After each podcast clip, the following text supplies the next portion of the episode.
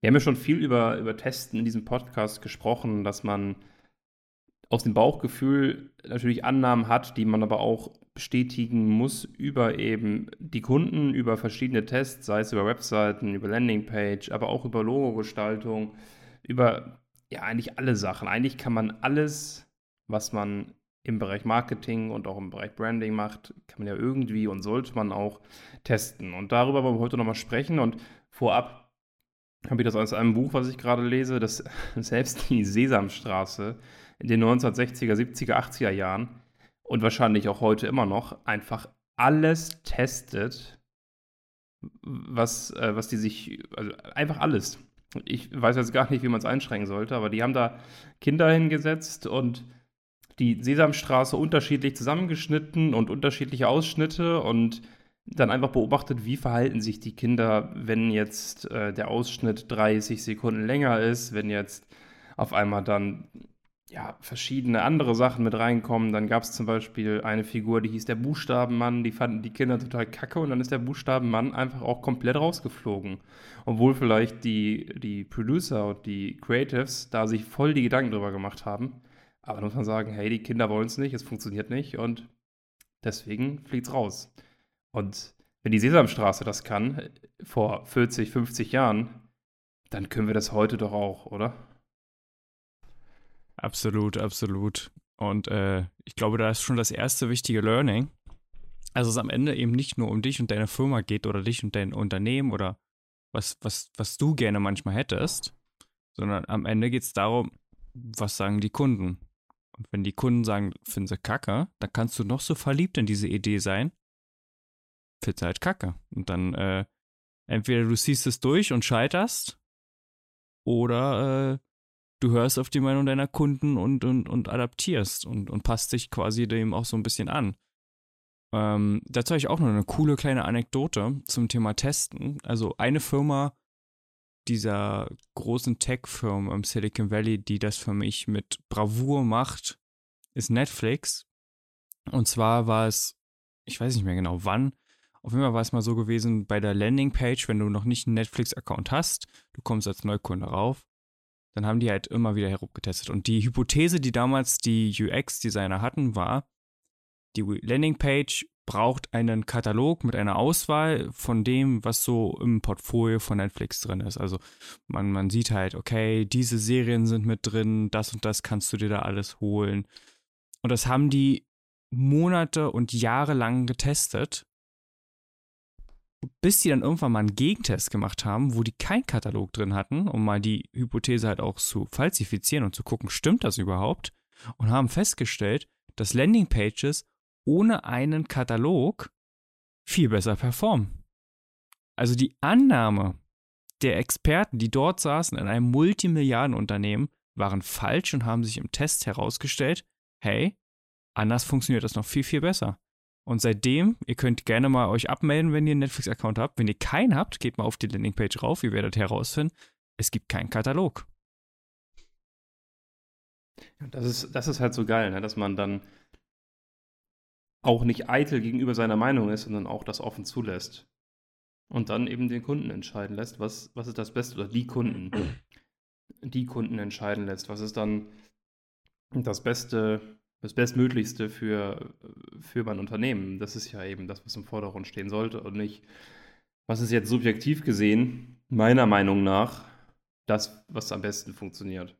Weil das ist, das ist ja so auch so ein Zeichen von Arroganz. Wer bin ich, dass ich äh, für 1000 Besucher entscheiden kann, was das Beste ist? Ich bin ja kein, also es gibt ja diese, diese Visionäre und so, aber auch bei denen ist das ja ein ganz großes Thema einfach zu überlegen, hey, wie kann man das noch am Kunden anpassen?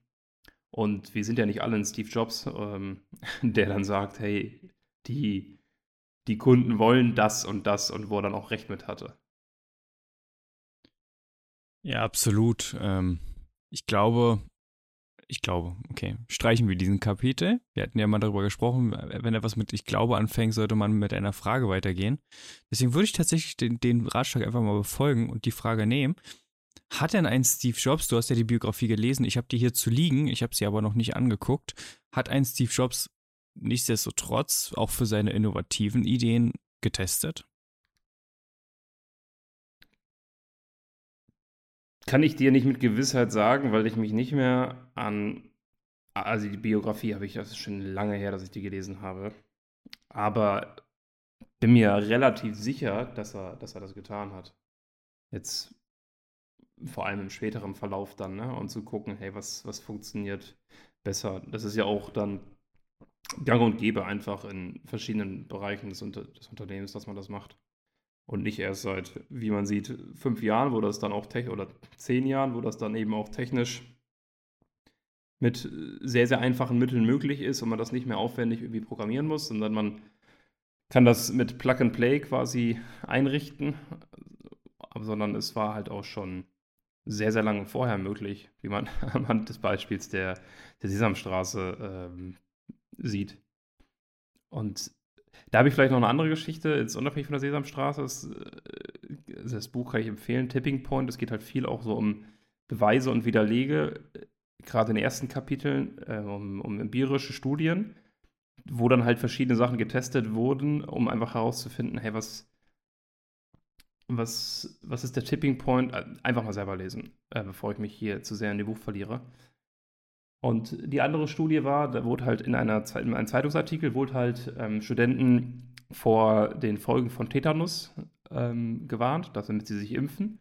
Und es wurden zwei verschiedene Anzeigen geschaltet. Die eine Anzeige war halt mit Bildern, was passiert, wenn man Tetanus hat, irgendwelche Katheter, offene ähm, Halsröhren, keine Ahnung, also richtige Schockbilder, wie man die heute auf Zigaretten kennt. Auf der anderen äh, Seite waren halt nur die einzelnen Punkte, wie ähm, was das für Auswirkungen hat. Und am Ende war halt bei beiden so die, Auf, ähm, die, die äh, Aufforderung, geh dich, geh dich äh, impfen. Jetzt die Frage an dich, was meinst du, was hat besser performt? Ich gehe immer von den Bildern aus. Also tatsächlich ist es so, dass die Bilder länger in Erinnerung geblieben sind, aber von den beiden Testgruppen waren die gleiche Anzahl an Personen oder die gleiche prozentuale Anzahl an Personen beim Impfen. Also es hat keinen Unterschied gehabt, mhm. wie die Leute äh, darauf reagiert haben. Erst als die dann in diesen Zeitungsartikel in einem späteren Test eingebaut haben, wie die Menschen ähm, zu dieser Impfstelle kommen, zu diesem Gesundheitszentrum und wann das offen hat und das dann getestet haben, dann ist erst die, die ja, in Anführungszeichen, die Conversion Rate nach oben gegangen, weil die Leute dann wussten, okay, hey, so kann ich das Ganze jetzt für mich nutzen. Vorher war es halt nur so, ja, geh zur Gesundheitsamt und alle so, ja, aber wo ist das? Wann hat das auf und so.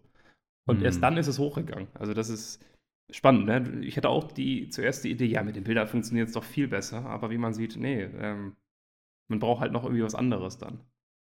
Ja, das ist auch halt wieder dieser Proof, dass ähm, Annahmen gut sind. Also Annahmen sind ja wichtig, weil das sind ja der, die Ausgangslage von einem Test.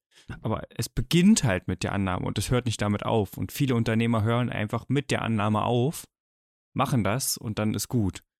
Aber die Annahme, also die Hypothese, wie bei der wissenschaftlichen Arbeit, ist ja der, der Start, Starting also der Beginn eines langen Test- und Prüfverfahrens.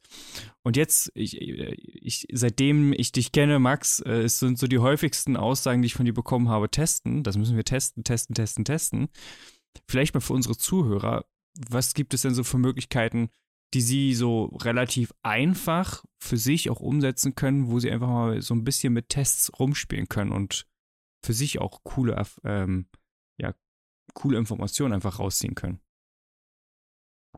Also, wie du gesagt hast, der Grundsatz ist immer, dass man Annahmen macht und auch clevere Annahmen. Bevor ich darauf eingehe, wir haben zum Beispiel ein Kundenprojekt, wo es darum geht, ist der bessere Trigger, um zu verkaufen, die Angst davor, etwas falsch zu machen oder aber die Freude darüber, etwas Gutes zu bekommen.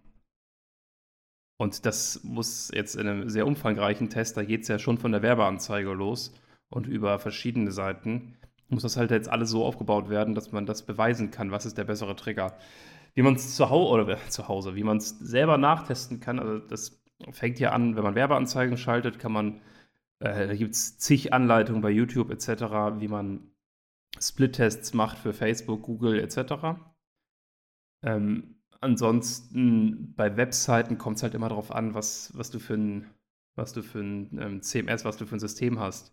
Es gibt dann noch die Möglichkeit, das über Google laufen zu lassen. Google Optimize heißt es, glaube ich.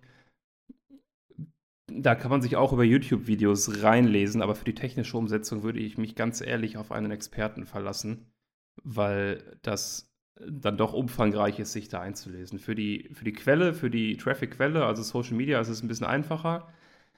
Aber auch da kann man halt viel falsch machen. Deswegen würde ich mich da tatsächlich auf einen Experten verlassen und äh, da nicht so viel selbst machen. Ich würde sagen, das war ein super Abschluss. Ich glaube, zum Schluss kann man noch eine Sache festhalten. Egal, was dein Bauchgefühl ist, und das ist äh, alles super, es sollte nicht beim Bauchgefühl bleiben, sondern es sollte am Ende zur Gewissheit führen. Und das geschieht eben nur darin, wenn man ein gutes Testverfahren gemacht hat und wirklich geschaut hat, was sagen die Fakten, was sagen die Zahlen. Die Zahlen lügen am Ende nicht. Und an der Stelle vielen Dank, dass ihr wieder eingeschaltet habt. Weil, falls ihr diesen Podcast noch nicht abonniert habt, würden wir uns natürlich freuen, wenn ihr das jetzt auch tun würdet. Und ansonsten wünsche ich euch noch einen schönen Tag. Macht's gut und bis bald. Ciao.